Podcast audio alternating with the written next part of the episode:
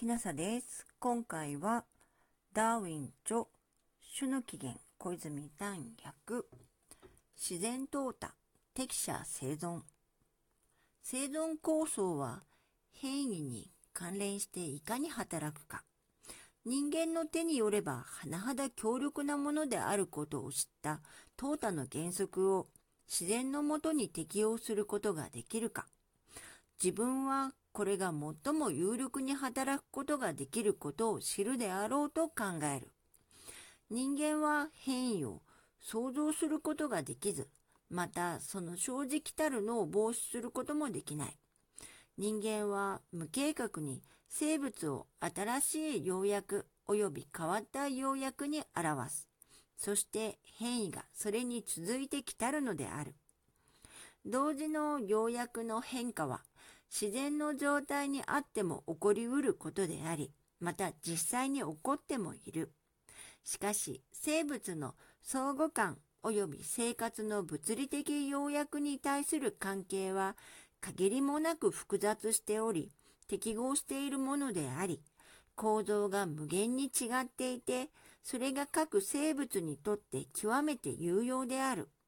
生命の複雑なる大戦闘を成しつつある各生物に、何かの道で有用な変異が生ずるならば、余震馬継承でも他のものに立ち越えてある利得を持っている諸個体は、生物のための良い機会、同類を増やすための良い機会を持つべきであろうことを疑うことができようか。多面に有害な何かの変異は破却されるであろうということは確かであると考えてよい。この有利なる個体的の際、及び変異の保存、並びに有害なるものの破滅をば、自然淘汰、あるいは適者生存と呼ぶのである。生活要約における小変化は、変異を増す傾向を与える。優位な変異の出現によって良い機会が提供され、自然淘汰に巨大に公的であろう。自然淘汰は働くために人間の淘汰とは比較にならぬ長い時を持っているのであるから、はるかに容易にそれができるのである。各地のすべての生息者が見事に付近の取れた力で互いに構想しているのであるから、一つの種における構造あるいは修正上の極めて軽小な変化も、往々他のものに立ち越える利便を与えるであろう。人間は、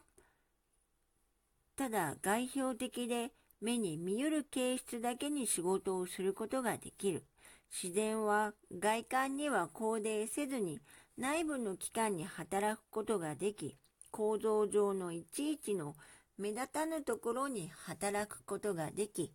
生命の全器官に働くことができる。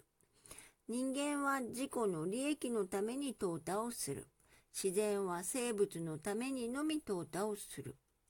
比喩的には自然淘汰は全世界を通じて毎日毎時に微小の変異を交差しつつあり、悪しきものを退け、良きものを保存し、加重していき、黙々として休まずに、人間には気づかれずに、機会があれば、いつでもどこででも働きつつあると言ってよい。我々は、時の手が時代の経過を記したまでは、これらの感情な変化を見ることはない。ところで、地質学的時代についての知見は甚だ不完全であって、我々は今日の諸生物は以前のものと違っているということを知るにとどまっている。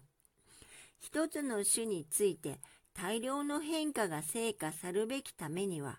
一変種が一度形成されて、おそらく長い時を隔てた後に、前と同一な利便ある具合に再び変わることが必要であり、それが再び保存されて一段一段と進んでゆかねばならぬのである。同じ種類の個体的差異が常に再び生ずるのを見ると、これは到底のことではない。自然淘汰はただ各生物の利得のためにのみ、また友を通じてのみ働くことができるのであるが、我々が甚だ詐称な価値のものと考えがちな形質や構造にも同じく働きが及ぼされるのである。我々の無知が判断を下すことを許す範囲内では全く重要でないように思われる種の間の小さい書店を見るにあたって忘れてはならぬことは気候、食べ物などが直接の成果を生で占めること、なおまた一局部が変異し、それが自然淘汰によって集積された場合には、相関の法則によって他の変異が共に続いて生じてき、それが、